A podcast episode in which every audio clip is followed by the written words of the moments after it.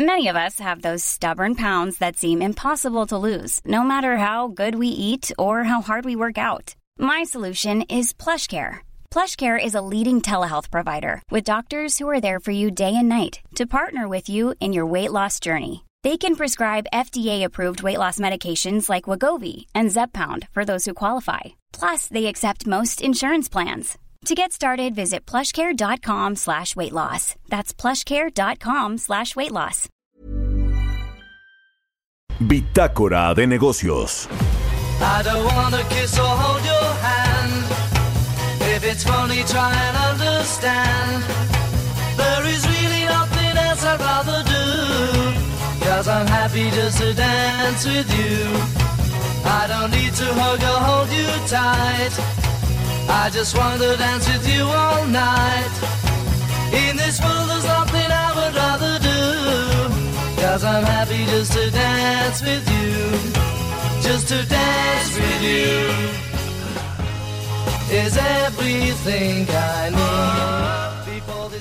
¿Qué tal? ¿Cómo están? Muy buenos días, bienvenidos a Bitácora de Negocios. Yo soy Mario Maldonado y me da mucho gusto saludarlo en este miércoles 24 de junio del 2020. Saludo con mucho gusto a quienes nos escuchan a través de la 98.5 de FM en la Ciudad de México, desde donde estamos transmitiendo en vivo por las frecuencias de El Heraldo Radio. También a quienes nos siguen en Guadalajara, Jalisco por la 100.1 de FM, en Monterrey, Nuevo León por la 90.1 de FM y a todas las estaciones que nos retransmiten en otras ciudades y estados de la República Mexicana. Y a quienes nos siguen a través de la página heraldodemexico.com.mx donde está el streaming de lo que está sucediendo aquí en la cabina de El Heraldo Radio con esta nueva normalidad. Son las 6 de la mañana con 4 minutos tiempo del centro de México. Iniciamos el día como todos los días con un poco de música. Esta canción es de los Beatles. Se llama I'm Happy Just to Dance with You. Nuestro productor se puso muy sesentero, setentero. ¿Qué quedamos que iba a ser Chucho? bueno, pues eh, esta, esta semana estamos escuchando canciones que nos hacen sentir felices a propósito de que mañana estamos cumpliendo un año al aire en el Heraldo Radio y por supuesto en Bitácora de Negocios. Eso nos llena de felicidad y queremos compartir esa alegría y felicidad con todos ustedes. Así que mañana de hecho tenemos un programa especial. Ojalá también pueda escucharnos mañana como todos los días a las 6. Ahora sí vamos a entrarle a la información. Hablaremos en breve con Roberto Aguilar, nuestro analista de mercados, economía internacional. Roberto nos va a platicar pues todo lo que está pasando en, la Unión Europea, en Estados Unidos, que de pronto nos dan señales de que pues la cosa se está mejorando en términos de reapertura de los sectores económicos, eh, aun cuando bueno pues han surgido estos rebrotes de COVID-19, de coronavirus, parece que en estos países europeos y de Estados Unidos la cosa está mucho más controlada, aunque bueno sabemos que al no haber una vacuna pues no puede eh, estar todo normal o regresar a la normalidad o a esta nueva normalidad. Pero bueno, pues los inversionistas están eh, tomando con optimismo en los mercados globales esta recuperación económica o lo que va a ser la recuperación económica en potencias como Estados Unidos y muchos países de la Unión Europea. Estados Unidos quiere protagonizar además el nuevo orden de las cadenas globales de suministro. Se va a reconfigurar toda la eh, cadena de producción en el mundo. Ya muchas empresas no quieren tener atadas sus cadenas de producción a un país, en este caso China, que fue el epicentro del COVID-19. Bueno, vamos a hablar también con eh, Angie Chavarría, nuestra colaboradora aquí en Bitácora de Negocios, columnista de El Heraldo de México, sobre esta tarifa de uso de aeropuerto, que es un impuesto que no podrá pagar al aeropuerto que no se construyó. La industria de la construcción tampoco puede además repuntar. ¿Qué está sucediendo ahí con el, con el tema de los aeropuertos y con este impuesto que pagamos cada vez que los usamos? Y bueno, ¿qué va a pasar también con los proyectos de, eh, de, esta, de crear este aeropuerto, esta, esta red de aeropuertos eh, en el Valle de México, entre Santa Lucía, el nuevo que se está construyendo, el aeropuerto de Toluca y eh, pues este aeropuerto internacional de la Ciudad de México, el Benito Juárez que utilizamos todos los días. ¿Qué va a suceder? Porque ya el gobierno no va a comprar la participación privada que tiene en el aeropuerto de Toluca precisamente por el tema de la crisis y la austeridad. Entonces ya no va a haber esta red de tres aeropuertos que se había planeado al inicio de este gobierno. Vamos a entrar a ese tema y vamos a platicar también, fíjese, muy interesante este asunto que presentaron ayer en la mañanera, ahí con la jefa del SAT, Raquel Buenrostro, eh, sobre las factureras, estas eh, denuncias que se van a poner en contra de factureras por pues el uso eh, o por el desfalco, hay que decirlo claramente, al Estado a través de la evasión de impuestos. Vamos a hablar con el procurador fiscal, con Carlos Romero, el procurador fiscal, que dice que estas factureras que pues eh, defraudaron al fisco van a ser perseguidas y van a abrirseles procesos legales para que paguen lo que deben y además pues en una de esas hasta se pueden ir a la cárcel. Vamos a entrarle a todos esos temas, así que quédese con nosotros aquí en Bitácora de Negocios.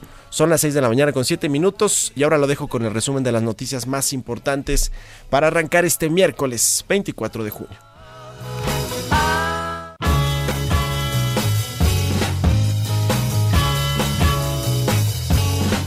Before this dance is through, I think I love you too. I'm so happy when you dance with me. I don't wanna kiss or hold your hand. If it's funny, try and understand. There is really nothing else I'd rather do. Cause I'm happy just to dance with you. El resumen. Con la presentación de denuncias contra 43 empresas factureras señaladas de afectar a la hacienda pública, el presidente Andrés Manuel López Obrador reafirmó que su gobierno combate los actos de corrupción. Entonces, así como estamos atendiendo eh, y enfrentando la pandemia del coronavirus, estamos también enfrentando la peste de la corrupción. Con una mano enfrentamos el coronavirus y con la otra, y así con puño cerrado, puño fuerte, a la corrupción. Raquel Buenrostro, jefa del SAT, detalló que el monto de las operaciones simuladas por factureros ascendió a 93 mil millones de pesos y que se dejó de contribuir al SAT 55 mil 125 millones de pesos. Esos 93 mil millones de pesos, si hubieran pagado IVA e impuestos sobre la renta, hubieran sido 24 mil 500 millones de ICR y 11 mil 396 millones de IVA. Además, había muchas de estas empresas que lo que hacen es que contratan aparentemente personas que venden servicios de honorarios o personal y les pagan y retienen el impuesto sobre la renta. Ese impuesto sobre la renta tampoco lo pagaron. De impuestos sobre la renta retenido son 19 mil millones de pesos. Analistas de BBVA consideran que la pérdida de empleos aún no toca fondo. Dijeron que de manera progresiva las empresas se verán cada vez más afectadas por el cierre de la economía por el COVID-19 y por la dinámica de reactivación de la demanda de producción, la cual consideran que será lenta. Alfredo Domínguez, subsecretario de Trabajo, dijo que la próxima entrada en vigor del tratado entre México, Estados Unidos y Canadá acelerará la obligación de los patrones del país de cumplir con los lineamientos que se aprobaron con la reforma laboral. El anteproyecto del Plan Sectorial de Energía 2020-2024, que está en la Comisión Nacional de Mejora Regulatoria contempla que Petróleos Mexicanos analiza la posibilidad de entrar al mercado de distribución de gas licuado con su propia marca. Bitácora de negocios en El Heraldo Radio. El editorial.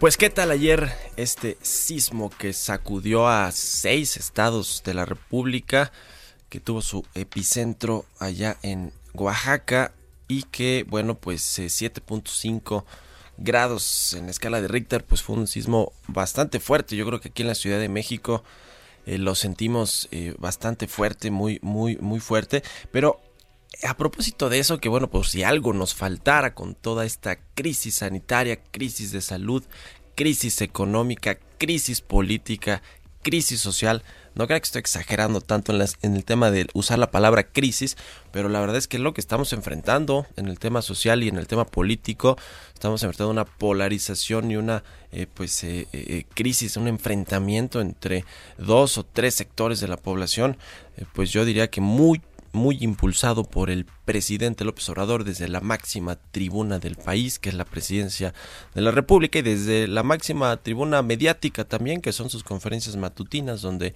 pues siempre sale a, crispar los ánimos y a enfrentar. Pero bueno, mire, en, el asunto del sismo creo que, eh, pues más allá de que, de que afortunadamente en la Ciudad de México no hubo grandes daños o pérdidas humanas que lamentar. Sí, en el caso de Oaxaca, seis personas, que bueno, pues es, es muy lamentable, pero habrá aquí un, un debate interesante precisamente sobre esta malentendida política de austeridad del nuevo gobierno. Bueno, ya ni tan nuevo, ¿no? Un año eh, y medio, más de un año y medio en el gobierno, donde por cierto la economía pues no ha crecido.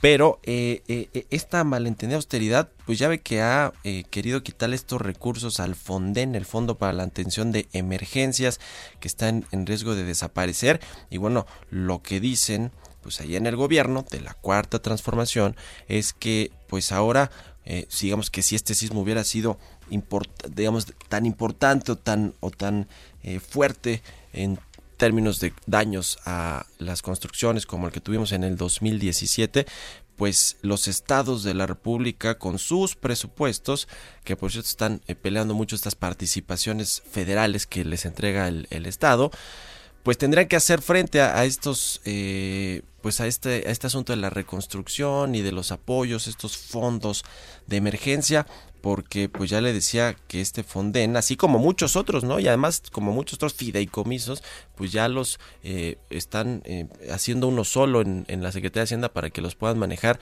igualmente a discreción, no creo que usted va, a hacer que va a ser muy transparente, sino va a ser un manejo a discreción de todos estos recursos que son muchísimos, aunque la última vez que escuché yo al secretario Arturo Herrera decir que ah, cuánto habían encontrado, pues habían encontrado muy poquito dinero de lo que realmente ellos pensaban que estaban en estos fideicomisos, son estos fondos que pues muchos de estos los quieren desaparecer. Creo que finalmente es un ejemplo de cómo una austeridad mal entendida, a mi juicio, pues no eh, eh, funciona cuando se trata de un gobierno federal, de un jefe de Estado. Pero bueno, pues ahí está. Y yo creo que, que mucho de cómo reaccionó el presidente ante este sismo con esas dos llamadas en las que no usó el altavoz de su teléfono para decir qué estaba sucediendo, pues nos dibujan mucho de lo que está sucediendo pues con este gobierno y sobre todo con su forma de comunicar. En fin, pues qué bueno que no pasó a mayores aquí en la Ciudad de México, pero nos pone de relieve de nueva cuenta este asunto de la austeridad y de todas las instituciones y los fondos que se están queriendo desaparecer con ese argumento de la austeridad, pero realmente lo que yo creo que hay de fondo es que pues el gobierno quiere controlar y centralizar el poder desde la máxima figura presidencial que es la de el todopoderoso Andrés Manuel López Obrador. Pero usted qué opina? Escríbame a mi cuenta de Twitter arroba Mario Mal a la cuenta arroba Heraldo de México. Son las 6 de la mañana con 14 minutos. Economía y mercados. Roberto Aguilar ya está en la cabina de El Heraldo Radio. Mi querido Robert, un gusto saludarte como todos los días. ¿Qué tal Mario? Me da mucho gusto, igualmente, muy buenos días. Fíjate que ya nos amanecemos con el dato de la inflación de la primera quincena de junio a tasa anual 3.17%, arriba de lo que esperaba el mercado y básicamente porque ya hemos visto también presiones inflacionarias en ciertos elementos, como el caso de los combustibles, así es que creo que esta es una, una noticia que, que, bueno, estamos esperando, pero bueno, pues sí salió por arriba de lo que anticipaba justamente el mercado. También el tipo de cambio en esos momentos, Mario, cotizando en 22.51 y bueno, te diría que las acciones asiáticas tocaron su mejor nivel en cuatro meses ante señales positivas de la reapertura y alentadores datos económicos en Europa y también en Estados Unidos que sugirieron que se habría tocado fondo en la caída en momentos en que los contagios a nivel global continúan y en algunos países como el caso de Australia, fíjate, se encendió el temor de un rebrote solamente por un deceso, mientras que China sigue reportando casos y hoy nos amanecemos también con un dato de Japón, de que una situación que, que, se dio a conocer o sucedió en una oficina, pues encendió las alertas nuevamente en términos de los contagios. Y por, por el otro lado también, Mario, la Unión Europea incluso está preparada para prohibir a los viajeros estadounidenses eh, pues llegar a sus países debido al aumento de casos en Estados Unidos, colocándolo en la misma categoría que está actualmente Brasil y Rusia. Y bueno, eh, como tú decías, pues por una parte viendo los datos económicos, por otro lado la realidad en términos de la pandemia. Y el financiamiento público de Estados Unidos a proyectos para repatriar cadenas de suministro de carácter esencial al territorio estadounidense como parte de las medidas de respuesta al coronavirus podría elevarse a decenas de miles de millones de dólares y entre los beneficiarios podría incluirse el proyecto de una planta de semiconductores taiwanesa valorada en 12 mil millones de dólares. Fíjate que existe la Corporación Financiera de Desarrollo Internacional de Estados Unidos que aceleró la política justamente a raíz de peticiones del presidente Donald Trump, donde pues está eh, conversando con distintas empresas para que ellas evalúen la posibilidad de reorientar la fabricación de equipo de protección individual, medicamentos genéricos y componentes farmacéuticos fuera de China. Es más, que lo hagan en Estados Unidos y esto a través de incentivos que estaría dando este organismo estadounidense. Así es que este proyecto es una pieza central del plan para luchar contra las cadenas de suministro de tecnología global de China y bueno, pues también esta reconfiguración que se, que se, se espera, que se está gestando, pues que Estados Unidos sea uno de los protagonistas. No, no sea uno, sea el protagonista. Por otro lado, te comento que el acuerdo comercial de Estados Unidos con China no, es, no solo está completamente intacto, sino que el país asiático ha avanzado en varias áreas de manera constructiva. Esto lo dijo ayer el director del Consejo Económico Nacional de Estados Unidos. No es solo la compra de materias primas, aunque eso también está aumentando, sino también es una tendencia de que se extiende a las cuestiones como el robo de propiedad intelectual, que ha sido durante mucho tiempo uno de los puntos más conflictivos en la relación. Esto, pues a raíz de los comentarios que se suscitaron desde la semana pasada y que siguen haciendo eco, justamente del asesor comercial de la Casa Blanca, Peter Navarro, que dijo el lunes por la noche que el pacto estaba pues terminado, luego salió a tratar de enmendar la plana, pero esto sí generó mucha volatilidad en los mercados. Los nuevos casos, eh, bueno, te decía justamente del tema de, Japón, donde está reportando una alerta nuevamente con el rebrote. Y también fíjate que importante, una compañía, China National Biotech Group, obtuvo la aprobación para realizar ensayos clínicos a gran escala de la fase 3 en su, eh, de su candidato a la vacuna contra el coronavirus en los Emiratos Árabes Unidos. ¿Por qué, tendrá que ver los Emiratos Árabes Unidos? Lo que pasa es que en China, fíjate, me llamó mucho la atención, China está tratando de probar posibles vacunas en el extranjero debido a la falta de nuevos pacientes a nivel local. Es decir, se están terminando, sí hay pacientes, sí hay casos en China, pero no en la magnitud que ellos esperan y están buscando pacientes fuera de, de de, su país y esto está pasando con muchas empresas que están haciendo justamente las pruebas experimentales de sus vacunas. Ninguna de ellas, ninguna de estas pruebas, propuestas ha, ha, llegado a la fase número 3, que es la etapa final para probar la eficacia de proteger a las personas sanas del virus. Así es que bueno, pues podrían venirse a México o también a Brasil, donde sí hay muchos casos que siguen escalándose.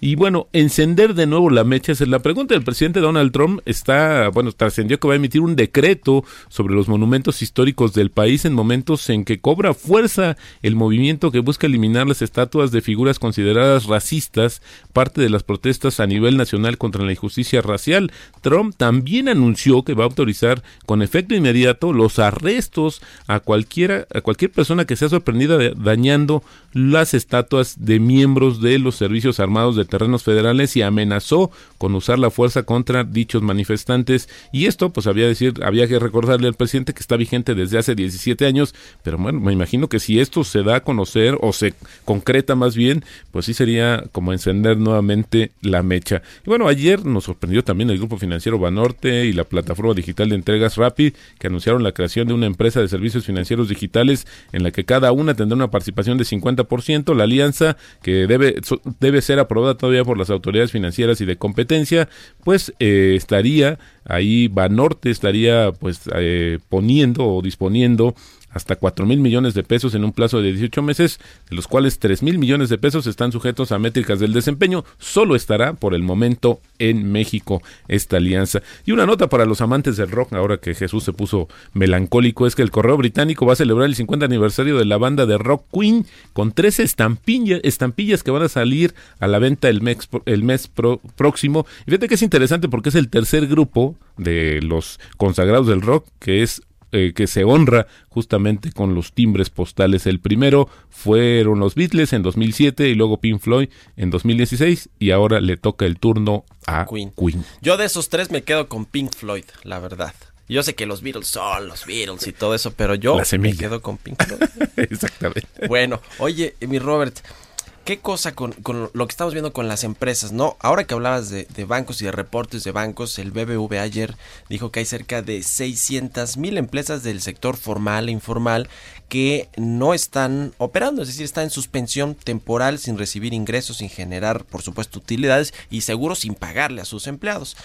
Esto se suma al el reporte que tuvimos del IMSS al mes de mayo formal, que al menos 10, al menos 10 mil eh, unidades económicas pues eh, salieron ¿no? de estos registros que tiene el IMSS, es decir, al menos 10 mil empresas cerraron y ahí sí se salieron de los registros del IMSS.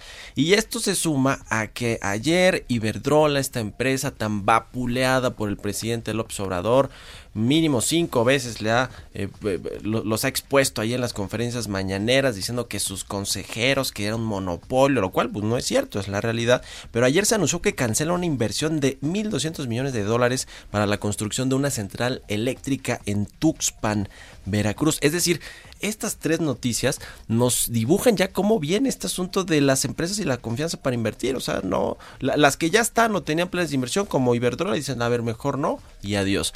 Y las que pues estaban funcionando y les cayó la crisis y no hay apoyos o incentivos por parte del gobierno, pues lo que dicen es, pues no puedo regresar a operar y esto va a generar pues un desastre, como ya lo estamos viendo en el mercado laboral, pero también un desastre en el tema de inversión, ¿no? ¿Cómo, cómo ves este asunto, Roberto? A ver, dinos algo positivo, danos luz, ayúdanos, eh, que te escuchen allá en Palacio Nacional. Yo quisiera, hombre, que hubiera datos positivos, pero fíjate que vamos a, sumar unos datos que tienen que ver con la economía, quizás no de estas grandes empresas, de estos millones de dólares, sino las empresas más pequeñas, las medianas y pequeñas empresas, las micro pequeñas en México, que son las que son las grandes responsables del gran empleo que, que se genera se generaba en México y donde fíjate que se hizo una encuesta también muy interesante de una empresa dedicada justamente al otorgamiento de créditos donde dice que el 90% eh, de las compañías su máxima preocupación Mario en estos momentos es la liquidez. ¿Qué están haciendo para atajarla? Pues justamente eh, disminuir eh, los costos, retrasar los pagos y esto va generando una cadena este, con otros proveedores de menor tamaño y también el dato que no es nada alentador es que qué va a pasar después de, la, de que pase, de que suceda o de que se supere la etapa del coronavirus. Bueno, pues la verdad es que ellas, las compañías dicen que esto va a ser un estancamiento, que la mayoría cree que las cosas van a quedarse igual y que esto podría ser que se prolongara más de 12 meses y que en el menor de los casos o en el mejor de los casos eh, la economía se recuperaría muy lentamente. Así es que yo creo que las expectativas ahora, cuando, conforme empiecen a retomar las actividades, Mario, creo que desafortunadamente ahí es donde vamos a ver muchas de las decisiones ya de recortes, de cierres, de lo que hoy hemos estado como especulando quizás con los números, ya se volverá pues una cruda y amarga realidad. Pues sí, el BBVA dice que vamos a arrastrar esta crisis hasta el 25, ¿no? 2025. 2025. bueno, gracias Robert. Al contrario. Roberto Aguilar, sígalo en Twitter, Roberto Son las 6 con 24 minutos. Vamos al corte.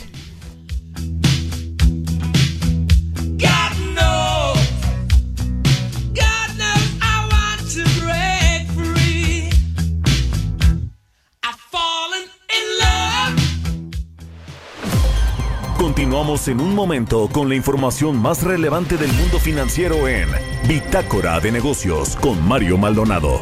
Regresamos. Estamos de vuelta en Bitácora de Negocios con Mario Maldonado.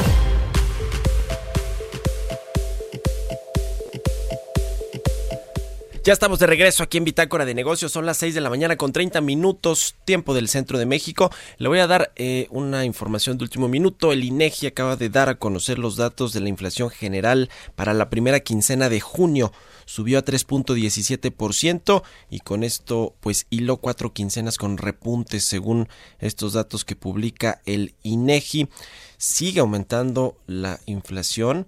Fíjese aquí lo que nos da a conocer el Instituto Nacional de Estadística, Geografía e Informática es que el índice de precios no subyacente aumentó 0.39% eh, de forma quincenal y 1.63% de forma anual. Este índice no subyacente es el que elimina muchos productos con alta volatilidad como los energéticos, pero la inflación subyacente, que sí los incluye, tuvo un incremento quincenal de 0.29%, así como un aumento anual de 3.66%. Así que pues ahí están los datos que publica el INEGI, le decía para la primera quincena de junio, la inflación subió 3.17%, está dentro del rango del Banco de México, eh, pero bueno, pues eh, cuatro eh, quincenas consecutivas con aumentos, pues también ahí prende alguna alguna alerta.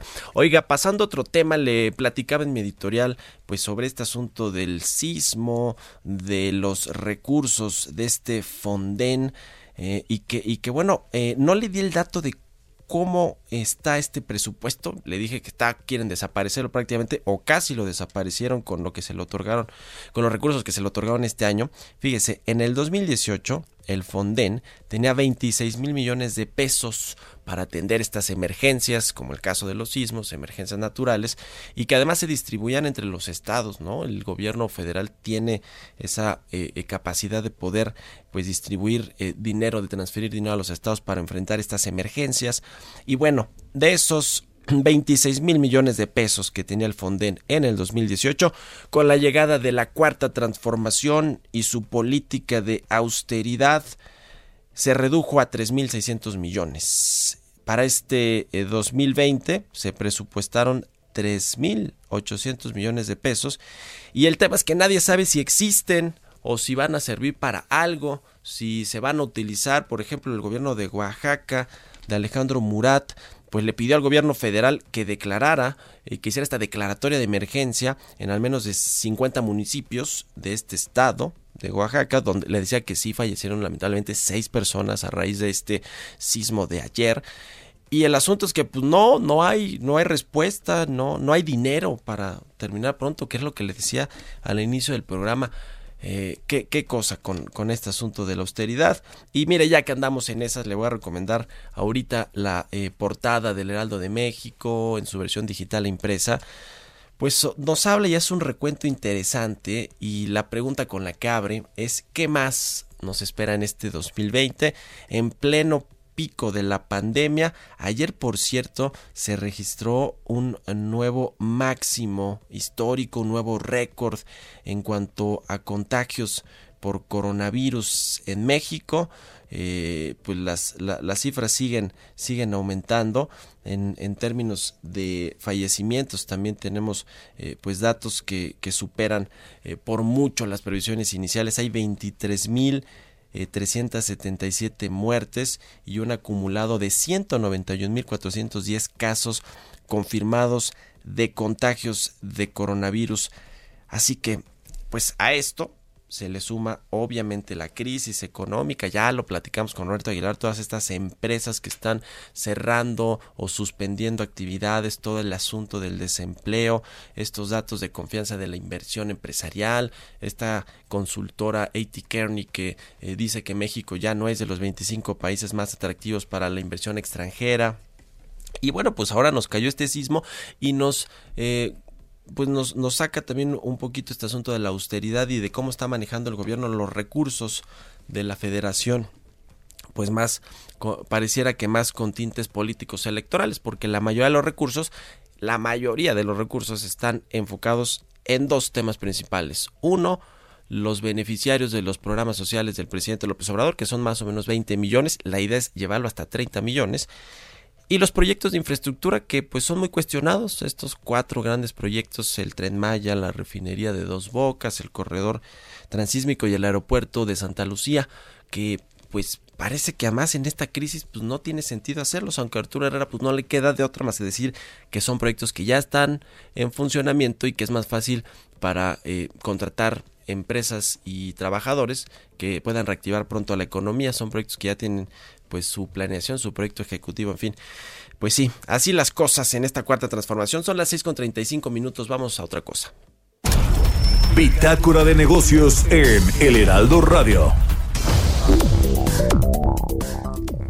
Y ya que hablábamos del aeropuerto, pero no de el de Santa Lucía ni el de la Ciudad de México. Bueno, sí el de la Ciudad de México tiene que ver este tema que nos va a platicar Angie Chavarría, columnista de El Heraldo de México, sobre la, la TUA, esta tarifa de uso de aeropuerto, que es el impuesto que pagamos todos cada vez que usamos un aeropuerto, pero se acuerda que con ese dinero de la TUA que genera el aeropuerto de la Ciudad de México actual, el Benito Juárez, el que está funcionando, pues se le iba a pagar a estos eh, eh, inversionistas y tenedores de bonos, de las fibras y de todo lo del aeropuerto que no fue, este Naim, el aeropuerto de Texcoco. El problema es que ahora que se desplomó el turismo y los viajes, pues el aeropuerto y el gobierno están recaudando menos impuestos por la TUA y las deudas con el otro aeropuerto y con los otros tenedores de bonos y de eh, acciones, pues están ahí pendientes. De esto vamos a platicar con Angie Chavarría, a quien me da gusto saludar. Querida Angie, buenos días.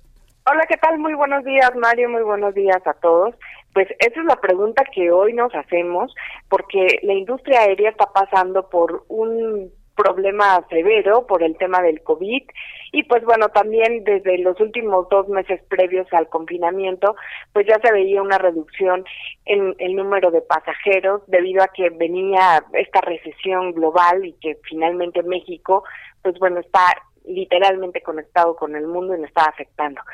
Pero pues para ser específico, Mario, pues estima que tan solo el COVID va a dejar una pérdida en la industria aérea de 100 mil empleos. Y también, pues bueno, esto podría generar una pérdida en la captación de recursos de hasta 2% del PIB, considerando que la industria deja 2.9% del PIB.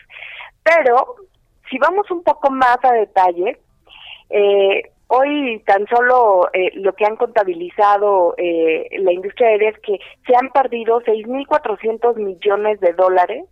Eh, esto es de acuerdo con datos de la Asociación Internacional de Transporte Aéreo.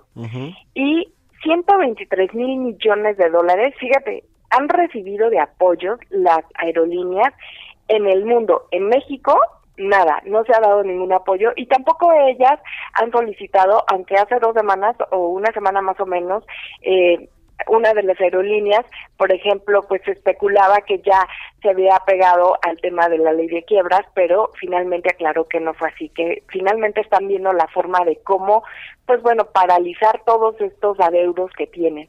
En abril, por ejemplo, ya hubo una disminución de pasajeros en México de 90% y si comparamos abril y mayo, el bimestre con el año anterior, pues bueno, ahí tenemos una pérdida de 85.5%. Si te digas, el impacto ha sido bastante severo. ¿Cómo le han hecho estas aerolíneas para enfrentar la crisis? La mitad ha recurrido a deuda, a deuda en el extranjero, eh, el 34.5% de ellas logró acuerdos sindicales, en este caso, pues bueno, para una reducción en, en la percepción salarial.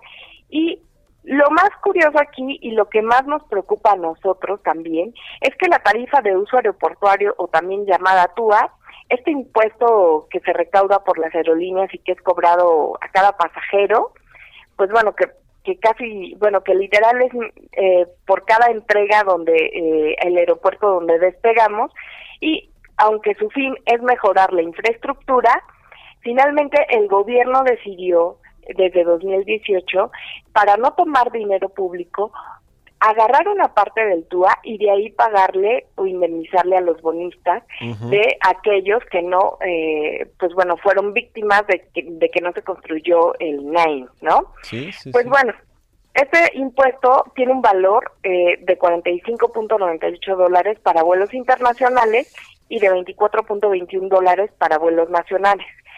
Ya está contemplado en tu boleto de avión. El tema es que ahora si los ingresos están cayendo por encima del 85%, ¿de dónde van a salir estos pagos? Porque al menos esta administración se comprometió por lo menos 200, eh, pagar 200 eh, millones de dólares anuales durante 19 años a estos bonistas afectados.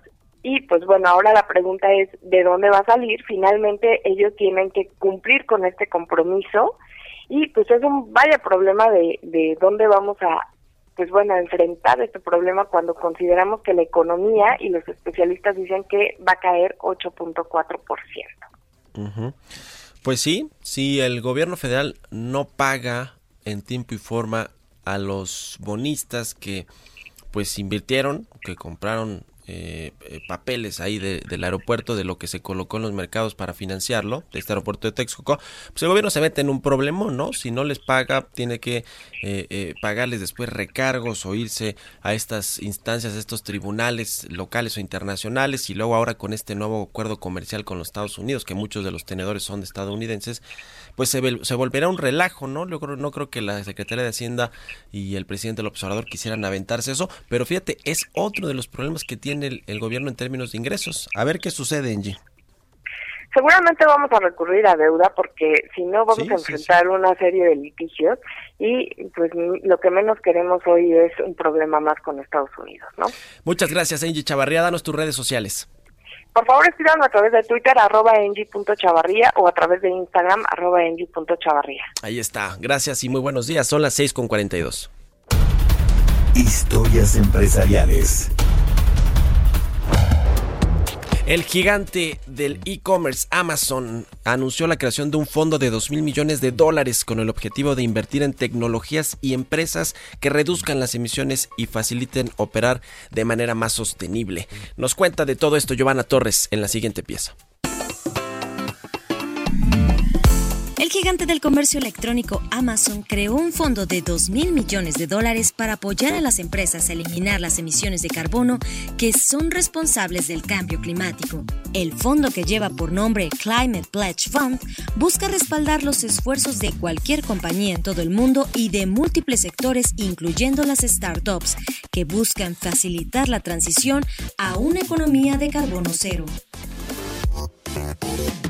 Este fondo también estará dirigido a emprendedores e innovadores visionarios que están creando productos y servicios para ayudar a las empresas a reducir sus emisiones y a operar de manera sostenible. La compañía que dirige Jeff Bezos espera de esta forma acelerar el cumplimiento de The Climate Pledge, compromiso que firmó en septiembre del año pasado para alcanzar los objetivos del Acuerdo de París que permitan tanto a Amazon como a otras compañías llegar a la neutralidad de emisiones de carbono antes de su fecha límite en el año 2050. Por otro lado, la gigantesca empresa de ventas online reveló que el año pasado aumentó 15% su huella de carbono, emitiendo 51.17 millones de toneladas métricas de dióxido de carbono. A pesar de esto, Amazon dijo que si bien aumentó su huella, la cantidad de carbono emitido por cada dólar gastado bajó 5% entre 2018 y 2019. La empresa con sede en Seattle dijo que va encaminada a lograr que el 100% de su consumo de energía provenga de paneles solares, turbinas eólicas y otras fuentes de energía renovable para el 2025, cinco años antes de lo esperado. Para Bitácora de Negocios, Giovanna Torres. Entrevista.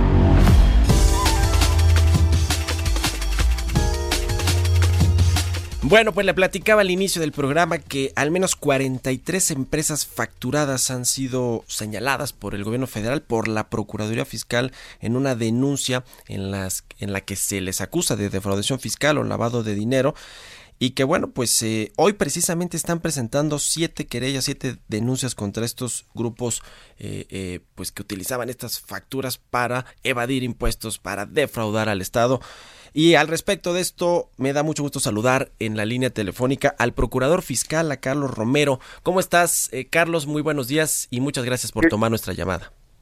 Qué gusto saludarte, muy buenos días, un saludo a todo tu auditorio. Igualmente, Carlos. A ver, cuéntanos de qué va, porque ustedes desde que llegó el gobierno, y eso yo creo que sí hay que reconocerlo, han eh, eh, pues buscado frontalmente que quienes evadían impuestos, quienes utilizaban estas empresas fachada, empresas fantasma, estas facturas falsas, pues eh, o vayan al, ante los, los, jueces, ante la ley, a, decir por qué y a saldar cuentas y que además regresen esos impuestos al gobierno. Cuéntanos de esta batalla, de cómo inició toda esta estructura para dar con estas empresas que todos conocíamos, pero que nadie hacía nada contra de ellas.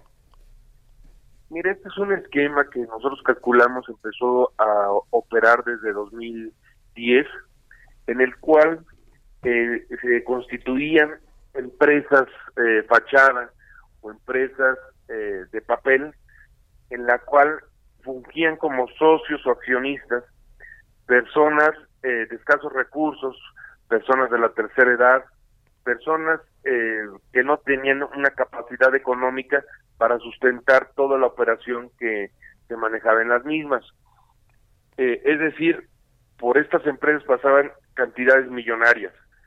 El domicilio de las empresas siempre eran covachas, terrenos baldíos o eh, inmuebles en lugares eh, populares o donde no asemejaban jamás eh, que hubiera una operación económica. Es decir, nunca había una empresa. Si te decían que aquí se vende cemento y era un terreno baldío. Sí. O era una casa en un lugar popular. Y por esas empresas pasaban miles de millones de pesos. ¿Qué es lo que pasaba? Entraba el dinero, salía el dinero y eh, en muchas de estas ocasiones el dinero se manejaba en efectivo. No había manera de, eh, de seguir la huella del dinero. Eh, por ahí de 2014 hubo algunas reformas donde se puso, se pusieron diversos artículos en la ley para que poner en una lista negra todas las empresas que, que operaban de esta manera, los las empresas factureras, los CEFOS, eh, empresas que facturan operaciones simuladas. Eh, ¿Qué sucedió con eso? Pues realmente, en mi opinión, fue un distractor. No sirve de gran cosa, pero se simulaba que se iba con nuestras empresas. A raíz de que eh, entró el, eh, al poder el licenciado López Obrador, fue una lucha frontal o ha sido una lucha con, con estas empresas y se han hecho varias acciones para llegar a, o atacarlas. El primero fue eh, acabar con la compensación universal.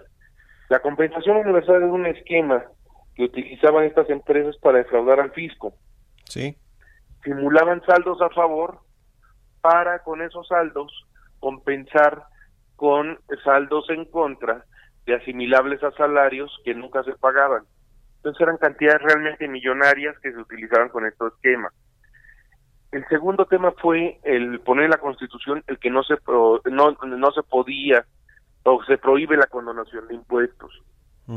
Porque muchos de estos esquemas terminaban en condonaciones. El tercero fue la reforma de empresas factureras, es decir, donde se equipara delincuencia organizada el, esquema de factureras y se considera al que compra facturas como delito contra la seguridad nacional. Y el, el último elemento es que realmente no se simula. Realmente hay acciones concretas contra las factureras. Ya tenemos denuncias presentadas, ya tenemos las herramientas para poder ir con ellos. Sí. Al darle el esquema de delincuencia organizada, nos permite tener escuchas, nos permite tener infiltrados, nos permite tener criterios de oportunidad o testigos protegidos, nos permite tener eh, prisión preventiva oficiosa y eh, todo esto para poder seguir la huella del dinero. Nos permite tener cateos también. Porque sabemos que el dinero lo guardan en bóveda. Sí, casos de seguridad. Todo el dinero en efectivo, qué cosa. Eh, ¿De cuántos recursos estamos hablando, procurador, eh, que se podrían rescatar de eh, todo este, pues estos miles de millones, me imagino que se han evadido del pago de impuestos? Y también, junto con esta pregunta, quiero, quiero hacer la siguiente, es, a ver, ¿van a llamar a estas empresas a que se pongan eh, digamos que acepten que están utilizando eh, digamos estos esquemas ilegales y que y que paguen lo que lo que deben y quizá no eh, pues poner estas querellas o estas denuncias o eso ocurre en, un carril distinto y las denuncias se van a presentar y seguramente vamos a ver a alguien en la cárcel también esa es mi pregunta. Mira son dos temas. Las querellas que se presentaron el día de ayer son contra estos grupos delictivos que vendían facturas. Sí pero con las investigaciones que tenemos, sabemos que hay más de ocho mil personas físicas y morales que compraron estas facturas que las o compraron estos esquemas donde recibían dinero mediante asimilables a salarios cuando no se pagaban los impuestos. Entonces, estas ocho mil personas que tenemos identificadas les van a llegar eh, exhortos por parte del SAT, ya sea físicamente o por eh, buzón tributario. Ya, ya, ya a estas personas eh, físicas y morales que llegue eh, estos exhortos, les vamos a dar un plazo de tres meses, partiendo de la buena fe de que realmente no supieron a dónde se metieron, de que no supieron que compraron facturas, y vamos, como una garantía mínima de audiencia, consideramos que compraste facturas, ven, regulariza tu situación fiscal y ahí muere, no presentamos querella. Pero si al tres meses con un día no eh, te regularizaste, presumimos que realmente hay un pacto criminal entre el que vendió la factura y el que compró la factura. Es decir, nada de que no sabías. Compraste la factura para no pagar impuestos. Nos vamos a ir contra las personas físicas y morales que compraron estas facturas y eh, en una sentencia eh, donde se eh, condena la reparación del daño y se condene a, a compurgar una pena. Ya. Es decir, a estas ocho mil personas que presuntamente utilizaron las facturas falsas les dan la oportunidad pues de que se eh, rediman, rediman, no sé cómo decirlo, pero de que vayan al SAT y digan, a ver, si las usé, esto, eh, este requerimiento me llegó, esto es lo que tengo que pagar, tres meses. Y contra las 43, que son las que hacían toda esa estructura, sí van a ir directo y hoy van a presentar las denuncias. Por supuesto. Tenemos presentadas eh, siete querellas por defraudación fiscal, y que son las que vamos a buscar que se configure lavado de dinero, defraudación fiscal y por ende delincuencia organizada para poder llegar a las cabezas. son, investigaciones que llevamos eh, varios meses trabajando, con lo cual buscamos llegar a las cabezas de estos grupos delictivos y que eh, realmente lo que se busca es desactivar a estos grupos. Sí. ¿Todos estos 43 eh, grupos o empresas factureras tienen relación con exfuncionarios del SAT?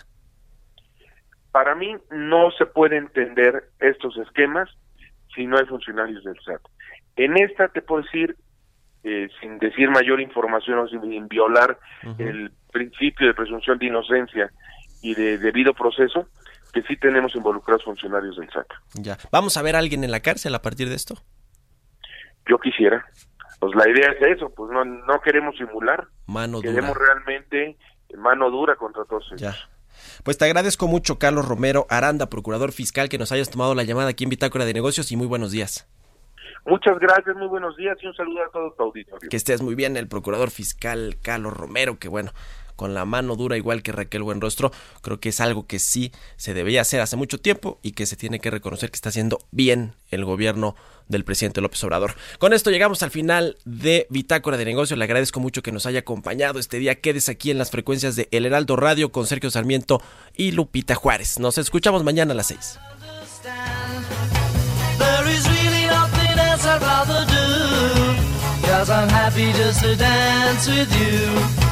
I don't need to hug or hold you tight. I just want to dance with you all night. In this world, there's nothing I would rather do.